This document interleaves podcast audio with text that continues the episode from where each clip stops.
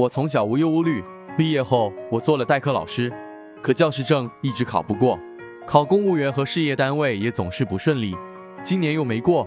女，农历一九九一年九月二十四日早上十点左右，请仁泽易道师傅帮我看看今后能顺利考试通过吗？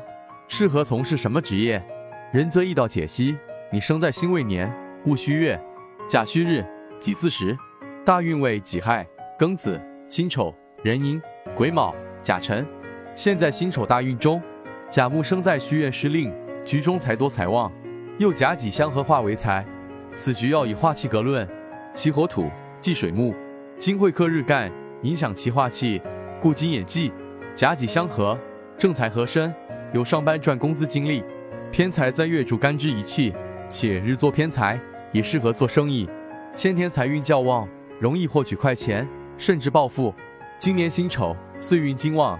家具三行，依旧考不上公职或是教师证。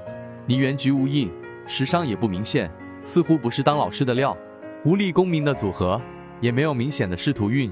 财多带财库，建议最好从事财会类工作或做生意。